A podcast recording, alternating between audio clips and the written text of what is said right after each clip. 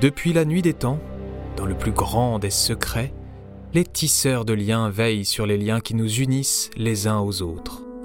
À la fois les observateurs discrets de nos vies et les ouvriers qui construisent des histoires pleines de rencontres inattendues et de découvertes incroyables.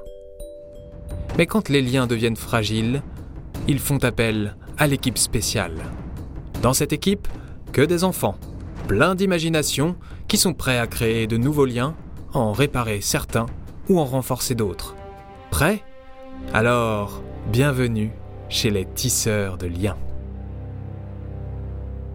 Hey, bonjour à toutes et tous, c'est Papounout. Aujourd'hui, je reviens parce que nous avons un nouveau tisseur de liens dans l'équipe. Il s'appelle Gabriel. Et Gabriel, il nous envoie à l'autre bout du monde. Enfin, un monde qu'on ne connaît plus vraiment puisque ça se passe dans le futur et qu'à ce moment-là, la Terre, elle est devenue toute bleue.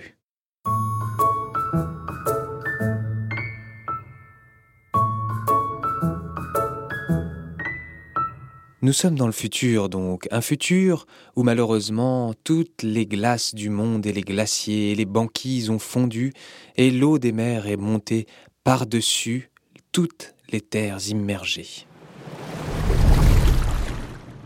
Mais alors, où vivent les êtres humains? Eh bien, je vais vous le dire, dans des villes sous-marines. D'ailleurs, il y a une ville dans laquelle on va aller. Cette ville, elle est au pied d'un ancien volcan qui composait Hawaï, vous savez, cet ensemble d'îles en plein milieu du Pacifique, où le soleil et les fleurs étaient légion à l'époque où le volcan, éteint, était encore hors de l'eau. Parmi tous ces êtres humains, certains remontent à la surface de temps à autre, puisqu'ils arrivent de temps en temps à cultiver certaines plantes qu'ils n'arriveraient pas à faire pousser, bien entendu, sous la mer. Et parmi tous ces habitants, il y a ce que l'on appelle des Kanaka Una. On pourrait appeler ça aussi des sortes de justiciers incognito.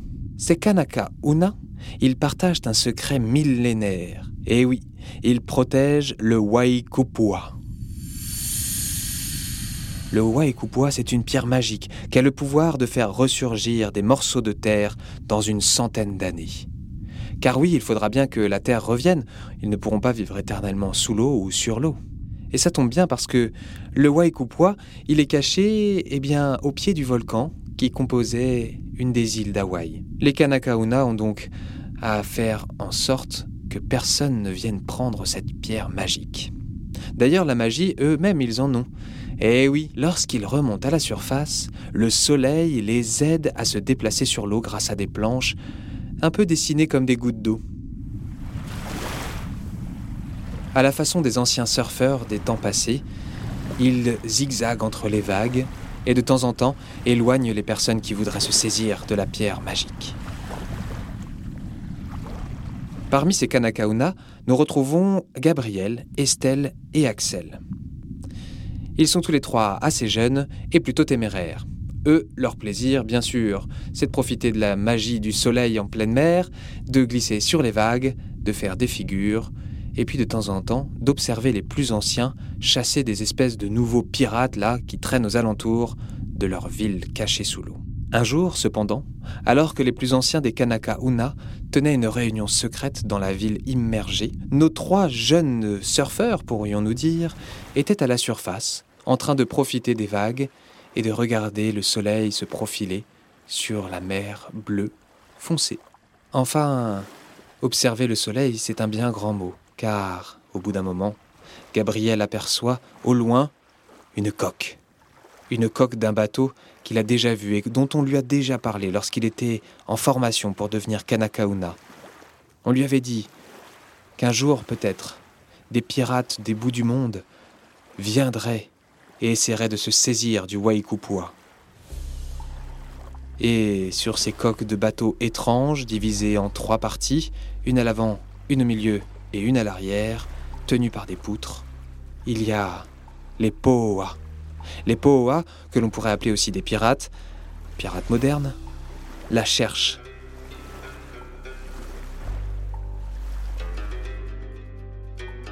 Car eux, la magie de la pierre, ils aimeraient bien s'en saisir, mais uniquement pour faire grandir une seule île dans cent ans, la leur, mais pas pour les autres. Ils laisseraient tout le monde sous l'eau ou sur l'eau, et alors ils domineraient les terres et les océans, puisque la terre leur appartiendrait.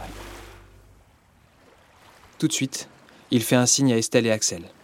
Ils se séparent dans les vagues. Pour l'instant, les Pohoa ne peuvent pas les voir.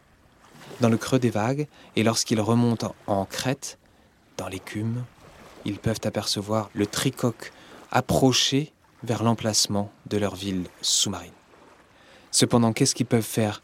À trois, ils n'arriveront même pas à les dérouter. À trois, ils ne les empêcheront pas d'aller prendre le Waikupua. Et en plus de ça, les anciens Kanakauna, eux, sont en réunion secrète, impossible à déranger. Gabriel essaie d'expliquer qu'il faudrait former un cercle autour de la coque, suffisamment loin pour les observer assez longtemps, et peut-être trouver un moyen de les faire partir d'ici le plus vite possible. Mais nos pirates modernes ont un plan en tête. Une ancre géante au bout de leur tricoque est prête à descendre au fin fond de l'océan pour venir percuter la ville des trois Kanaka Una. Ils ont dû trouver une carte qui montre l'emplacement exact de cette ville au pied des anciens volcans d'Hawaï. Pour échanger, Gabriel, Estelle et Axel se font des signes, mais ils ont aussi une autre technique.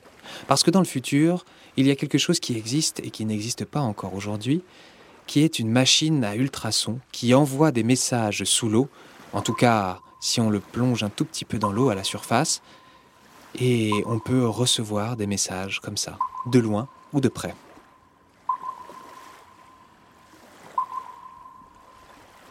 Ils appuient sur quelques boutons et les discussions entre les différents appareils se font. Ils reçoivent comme du morse, en code. Ils ont trouvé une idée. Gabriel lui propose d'arriver par l'arrière du tricoque et de saboter le navire pour qu'il ne puisse pas s'arrêter ni freiner en cassant la chaîne de l'ancre, bien sûr, et en mettant le moteur à plein pot. Tous les trois sont d'accord, mais en s'approchant du tricoque, ils s'aperçoivent que le bateau est sacrément surveillé. Des poas, il y en a plein le navire, sur le pont, dans les cabines et bien entendu accrochés sur les bords, prêts à descendre sous l'eau.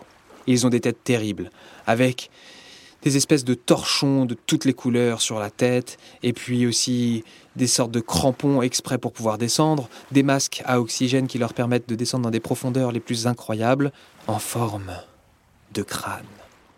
Mais quelque chose vient perturber le plan des trois Kanakauna. D'autres vibrations arrivent dans leurs appareils. Quelqu'un d'autre est en train de discuter avec eux. Le message dit Nous les avons suivis depuis notre ancienne île Tristan de Kun. Nous les avons suivis et nous avons un plan. Laissez-nous opérer et s'il vous plaît, si vous le pouvez, aidez-nous. Tout de suite, Gabriel met son appareil dans l'eau, envoie lui aussi un message et explique qu'ils sont prêts à agir, mais qu'est-ce qu'il faut faire? La réponse ne se fait pas attendre. Faites diversion. Attirez ces espèces de pirates à l'arrière du bateau, et nous, nous allons faire en sorte de casser la chaîne à l'avant. C'est marrant, c'est la même idée que Gabriel, Estelle et Axel. Bon bah mieux. Et comment est-ce qu'on attire le regard des pirates? Eh bien tout simplement en les faisant rager. Alors, surfant dans les vagues les plus hautes, nos trois Kanakauna commencent à faire des grimaces horribles aux pirates suspendus sur les bords de leur tricoque. Et puis bien sûr, des grimaces à ceux qui sont sur le pont. Et puis encore autre chose, ils essaient de les éclabousser. Tous ces pirates, ces poas, sont en train de s'agacer fortement et aimeraient bien faire de ces trois jeunes téméraires une bonne soupe avec du poisson. Et là, la déflagration arrive. L'énorme ancre se détache du tricoque et tombe dans l'eau sans sa chaîne. Elle fonce droit vers les fonds marins. Le bateau ne peut plus s'arrêter sans son ancre. Trop tard. Les Poa ne pourront pas récupérer le Waikupua aujourd'hui. Et bien sûr, nos trois Kanakauna ont aidé à préserver cette pierre précieuse. Mais alors, qui s'est occupé de faire casser la chaîne? Gabriel, Estelle et Axel plongent leur appareil de discussion sous l'eau et essaient d'envoyer des messages dans tous les sens. Qui êtes-vous? Qui êtes-vous? Qui êtes-vous? Qui êtes-vous? Qui êtes-vous? Un message revient avec seulement ces trois mots. Mea, Ulan, Lul. Que l'on pourrait traduire par les tisseurs de liens.